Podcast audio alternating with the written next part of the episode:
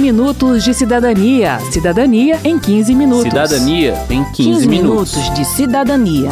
Cidadania em 15 Cidadania em 15 minutos.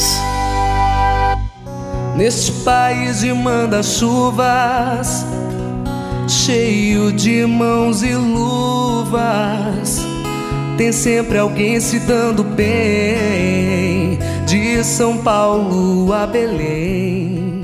Improbidade administrativa. Nome difícil. Podemos simplificar e chamar de corrupção? Bem, toda corrupção é um ato de improbidade administrativa, mas há diferenças e é sobre isso que vamos falar hoje no 15 Minutos de Cidadania. Eu sou Márcio Aquilissardi. Eu sou Verônica Lima. Vamos lá, corrupção é um crime com pena de prisão. Na esfera civil, esse mesmo ato será tratado como improbidade administrativa e terá outros tipos de pena, como suspensão de direitos políticos, multa e ressarcimento dos danos causados. Assim, de acordo com o Procurador da República no Distrito Federal, Paulo Galvão, podemos dizer que um pagamento de propina, por exemplo, é tanto uma corrupção quanto uma improbidade administrativa. Mas o conceito de improbidade é mais amplo e envolve outros atos que não são corrupção. A lei estabelece três grandes blocos de atos considerados como de improbidade administrativa: aqueles que geram enriquecimento ilícito em razão do exercício do cargo ou atividade pública, aqueles que geram lesão ao erário, ou seja, perda patrimonial ao Estado, ainda que não haja ganho material para quem ocasionou essa perda, e aqueles atos que atentam contra os princípios da administração pública. O Corregedor-Geral da União, Gilberto Valer Júnior, traz alguns exemplos. É aquele servidor que tem um patrimônio acima do seu rendimento.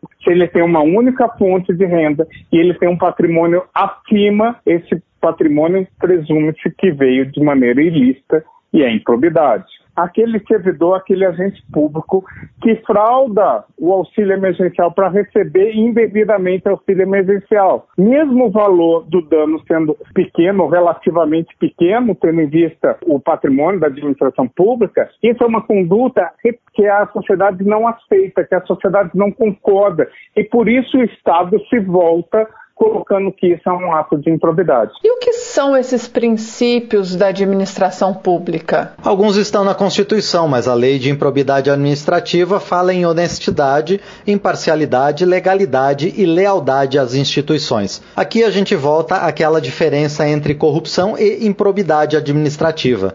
A corrupção envolve dinheiro, mas se o agente público não mexer com dinheiro do Estado, mas violar princípios da administração, ele cometerá ato de improbidade administrativa. Segundo o procurador Paulo Galvão, a violação a esses princípios está presente em boa parte das irregularidades identificadas. Os princípios da moralidade e da legalidade, ele diz, quase sempre são violados nos atos de improbidade administrativa. O princípio da legalidade ele ocorre sempre que há a prática de um ato que atente contra a lei. Pode ser tanto um ato que seria proibido pela lei, ou um ato também que tem uma finalidade diversa daquela prevista na lei. É o chamado também desvio de finalidade, também é uma, uma ilegalidade. Paulo Galvão dá um exemplo em que vários princípios da administração pública são violados seria o fiscal do órgão ambiental, por exemplo, que autoriza uma obra sabendo que ela vai causar um dano ambiental proibido para satisfazer o interesse um amigo.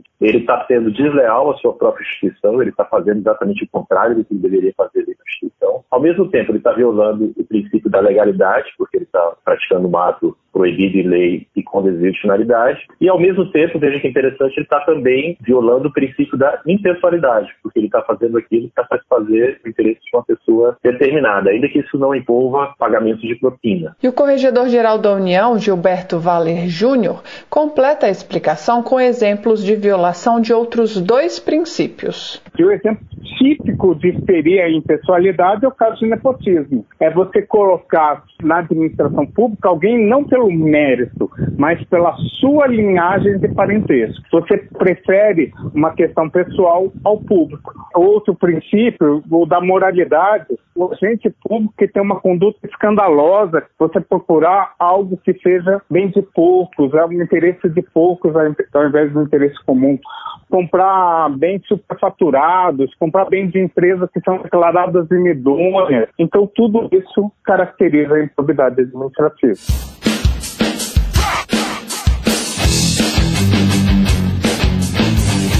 E quem pode ser punido por ato de improbidade administrativa? Todo aquele que, direto ou indiretamente, presta serviço à administração pública, do servidor de carreira ao estagiário, passando pelo ministro de Estado e pelo particular que tenha uma relação com o Estado, como explica o Paulo Galvão. O particular, quando é que ele vai ser responsabilizado? Quando ele, mesmo não sendo agente público, ele participe da prática do ato de improbidade administrativa. Então, por exemplo, o particular que paga uma propina, ele não é servidor público, mas ele pode ser responsabilizado dentro da lei de improbidade administrativa, ou também quando ele se beneficiar do ato de improbidade administrativa de qualquer forma. Uma licitação em que o servidor público ele altera as regras para beneficiar determinada empresa. Mesmo que a empresa não tenha praticado nenhum ato, se ela tiver conhecimento daquele esquema, ela pode ser também responsabilizada como beneficiária do ato de autoridade administrativa. As penalidades são diferentes. O agente público pode perder o cargo, ter suspensão dos direitos políticos,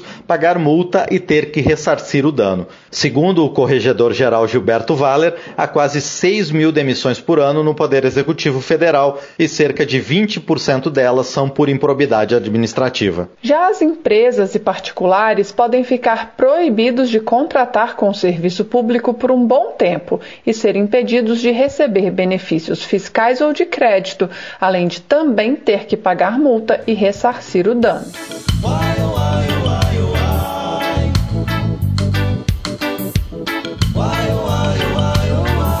E aqui fica o alerta do Manuel Galdino, diretor executivo da Organização da Sociedade Civil Transparência Brasil. Não existe corrupção de um lado só. A corrupção só ocorre quando alguém do setor privado corrompe alguém do setor público. Lembrar disso é importante, ele diz, para que a gente possa fiscalizar a má atuação do Estado, mas também reconhecer onde ele é eficiente. Tem países que, se você tirar um RG ou um equivalente aos PPF, tem que pagar propina. Para você matricular seu filho na escola, tem que pagar propina. Aqui no Brasil, a gente não tem isso. Onde o Estado brasileiro funciona mal? Nas compras públicas. Sistematicamente, a gente tem problemas de compras públicas com fraude, com desvio aí na merenda escolar, em obras, aquisição de, de, de medicamentos, de equipamentos hospitalares, consumo de combustível. Então tem uma série de, de, problemas no Brasil que são as compras do Estado. Isso é um problema sério que o Brasil tem, que gera uma série de ineficiências e que a gente precisa corrigir. Mas precisa informar o, o brasileiro que não é o Estado todo que funciona mal. Tem coisas que funcionam bem, inclusive sem corrupção. Certo, mas como a gente faz essa fiscalização? Como a gente sabe onde o Estado está fazendo as coisas certas e onde há desvio? É, Verônica e ouvintes, para responder eu vou usar a minha especialidade, trocadilhos.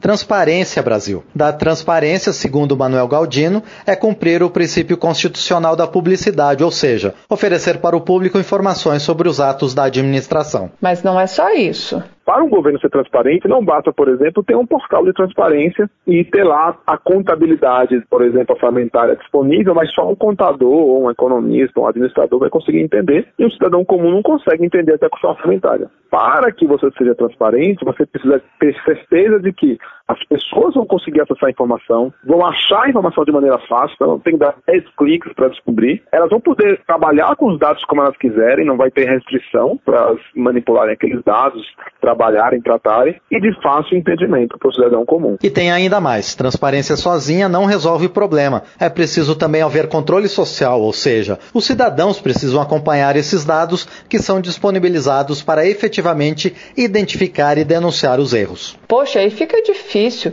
Além de cuidar da casa, dos filhos e trabalhar, ainda vou ter que tomar conta do governo?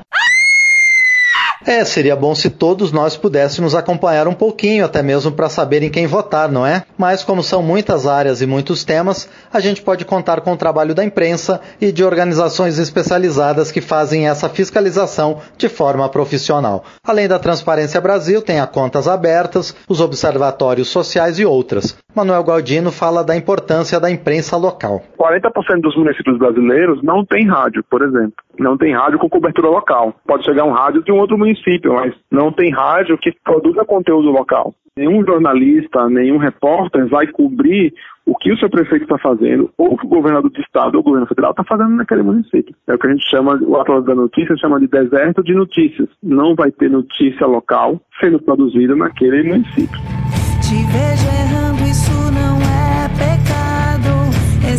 quando faz outra pessoa sangrar.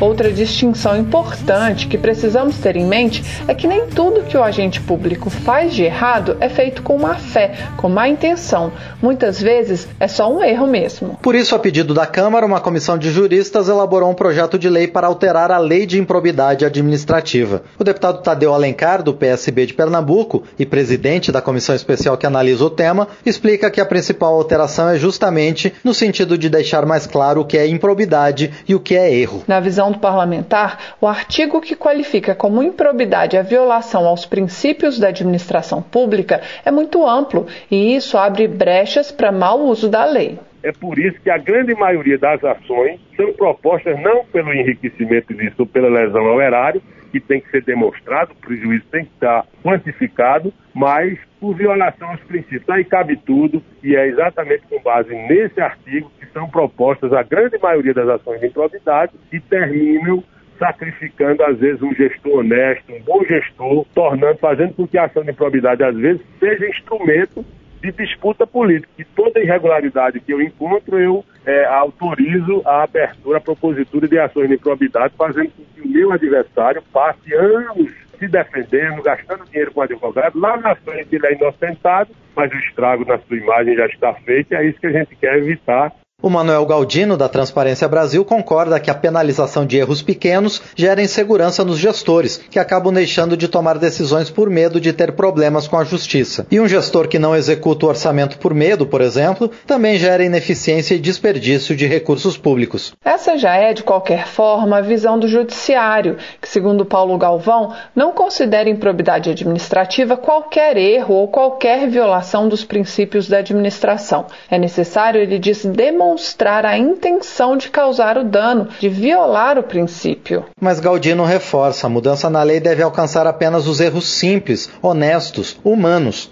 A negligência, a imperícia e os erros sistemáticos devem sim continuar sendo punidos. A lei de informação é um exemplo claro de uma lei que em muitos lugares tem violações sistemáticas. Descumprem a lei por anos a fio. Ainda que não tenha o dolo, o fato de você ter o erro sistemático, isso tem que ser punido para coibir e causar uma mudança no comportamento do servidor público. Então, desde que a lei preserve o fato de que imperícia, negligência e erro sistemático sejam coibidos, não tem problema a gente ajustar um pouquinho, porque de fato existe o que chamam de apagão da caneta, né? Alguns gestores têm receio de tomar algumas decisões, colocar o seu nome, assinar, porque temem ser responsabilizados. E às vezes são erros pequenos mesmo. Quero saber. Quero saber. Gente, durante a pandemia não tem sido possível ir à rodoviária para gravar as perguntas dos cidadãos. Então você pode mandar a sua dúvida para a gente pelo WhatsApp. O número é 61 999 789080 e os próximos temas serão orçamento e responsabilidade fiscal, concessões de rádio e TV e assistência social. Participe! Termina aqui o 15 Minutos de Cidadania, que teve produção de Cristiane Baker, reportagem de Verônica Lima, trabalhos técnicos de Marinho Magalhães, apresentação de Márcio Aquilissardi de Verônica Lima e edição de Márcio Aquilissardi. Se você tem alguma dúvida, mande pra gente. O e-mail é rádio.câmara.leg.br e o WhatsApp é 61 999 O 15 Minutos de Cidadania é produzido pela Rádio Câmara e transmitido pelas rádios parceiras em todo o Brasil, como a Rádio Comunitária Arco Verde FM da cidade de Condado, na Paraíba. Você pode conferir todas as edições do programa no site radio.câmara.leg.br e no seu agregador de podcast preferido. Uma boa semana e até o próximo programa. Até lá!